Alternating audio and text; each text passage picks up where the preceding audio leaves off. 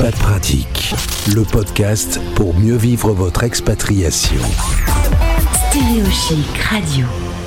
Vous écoutez Stéréo Chic, la radio des Français dans le monde, direction Grenoble. Et ben voilà, on part en France un tout petit peu pour changer. Bonjour Catherine. Bonjour Gauthier. Merci d'être avec nous sur l'antenne de Stéréo Chic. Cette interview est enregistrée. Catherine fait partie du réseau Expat Pro. On va saluer euh, d'ores et déjà euh, Cécile et Catherine, euh, responsables du site qui nous ont permis de nous rencontrer. Oui, tout à fait. Un, un grand bonjour à elle d'ailleurs au passage. Et elles te servent beaucoup dans ton travail au quotidien puisqu'elles ont mis en lumière ton travail et elles permettent de, faire le lien plus facilement entre ceux qui ont besoin de tes services et toi. Euh, alors, juste avant justement de parler euh, boulot, un petit mot sur ta vie d'expatriée. Tu es française, tu as vécu à Grenoble et puis euh, tu as suivi ton conjoint pendant quatre ans direction les USA. C'était où euh, euh, aux États-Unis? Aux États-Unis, c'est dans une ville qui s'appelle Albany et qui est en fait euh, le- le- la capitale de l'État de New York. On pense toujours que c'est New York City, mais en fait non, c'est Albany. Albany, New York. Et euh, pour euh, situer, c'est pile entre New York et euh, Montréal. D'accord. Tu es passionné de la langue française. Qu'est-ce que tu as pensé du peuple américain, de sa langue, de sa culture, de sa nourriture Alors euh, pour moi, ça a été vraiment euh, euh, un, un choc culturel quand on est parti. En fait, on pensait se dire bon, c'est un petit peu la même culture quand même. Il n'y a pas, il y a pas un énorme choc. C'est pas euh, l'Asie ou c'est pas euh, d'autres pays qui, où il y a vraiment il peut y avoir un choc. Et en fait, il y a quand même ce choc. Euh, mais euh, on a trouvé que, euh, l'expatriation s'est merveilleusement bien passée. Enfin, ils ont été des personnes très très ouvertes, très très accueillantes. Et on a gardé. bah, donc, je suis une ex-expatriée puisque je suis revenue.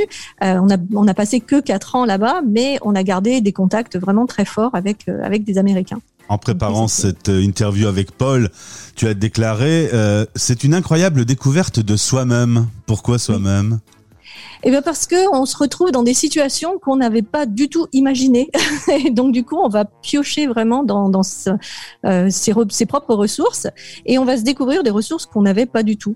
Euh, aller euh, aller voir les autres, euh, aller euh, se retrouver dans des situations où c'est pas du tout notre culture et donc il va falloir complètement s'adapter. Donc tout ça, ça, ça remue quand même énormément. Et, euh, et du coup, on se découvre soi-même complètement. Un mot également sur une découverte, le NIA. Alors, je vais être honnête, je connaissais pas le NIA. Qu'est-ce que c'est? Euh, le NIA, c'est en fait, euh, euh, c'est c'est une- un peu, ça ressemble un peu à la Zumba, mais sauf que ça s'inspire de différentes techniques. Euh, donc c'est une sorte de yoga dansé, c'est une sorte de, c'est le, le- le- vraiment c'est le principe du- de la joie dans le mouvement. Euh, et donc euh, voilà, c'est du coup on fait des choses très très diverses. Euh, chaque fois qu'on rentrait dans la salle, on savait pas sur quoi on allait danser. Ça pouvait être des tam tam des, Amérindiens, ou ça pouvait être du disco, ou ça pouvait être Moulin Rouge. donc le French Cancan on a fait aussi. Donc voilà, c'est vraiment c'était vraiment très très ludique. Et il y en a un petit peu en France, mais ça reste quand même très rare.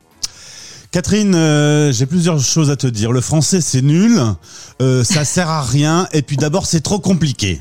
Voilà. Exactement. Qu'est- qu'est-ce Alors là, voilà, c'est ce que j'entends tous les jours. Euh, toi, tu aimes la langue française, tu aimes l'écriture au point d'avoir monté des ateliers d'écriture, justement pour tous ceux qui disent ce genre de phrases. Cela dit, le français c'est compliqué, on peut pas dire l'inverse quand même. Alors moi, je dirais pas compliqué, on dirait, je dirais plutôt que c'est complexe. Euh, c'est comme les mathématiques, c'est très complexe. euh, voilà, c'est pas simple, euh, mais euh, compliqué. Il y a, y a quelque chose de péjoratif dedans qui nous bloque déjà. Euh, c'est déjà un jugement sur le français. Or, le français, c'est oui, en effet, c'est complexe parce que c'est, c'est un peu, c'est, c'est une langue, donc c'est organique, ça bouge, et, et bien sûr, ça, c'est sa logique très, très directe. Mais on a aussi des choses beaucoup plus, enfin plein plein de, de, de choses absolument aberrantes. euh, et donc c'est ça qui, qui nous trouble finalement.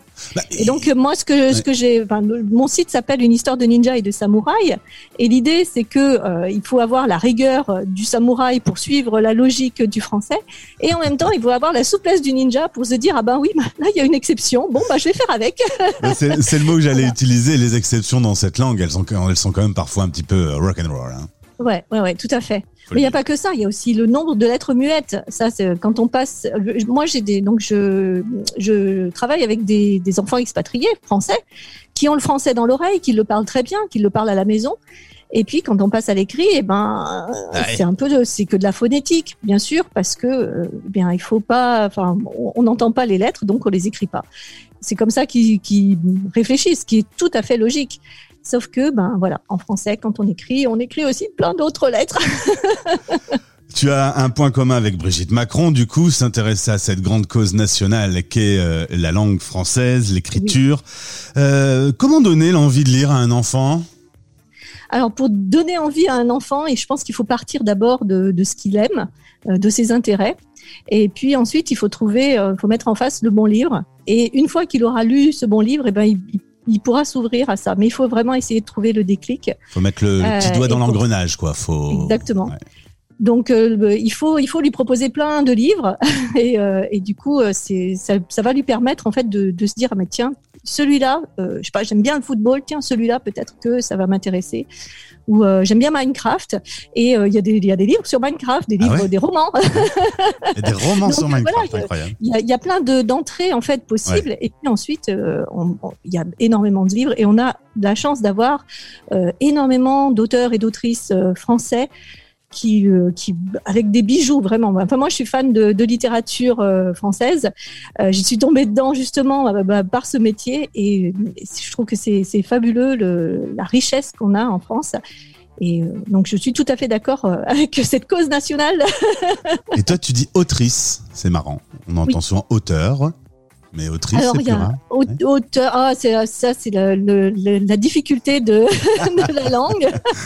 bon, moi, je, je suis un peu, euh, par rapport à, l'écriture euh, euh, inclusive, mon problème, ce, ce point-là me pose énormément de problèmes parce que je lis beaucoup à voix haute. Et euh, quand on lit à voix haute, quand il y a un point, quand ce, ce point médian, là, il est impossible à, interpréter et à, et à- à exprimer. Tu te, Donc, c'est pour ça que définis, je dis autrice et auteur.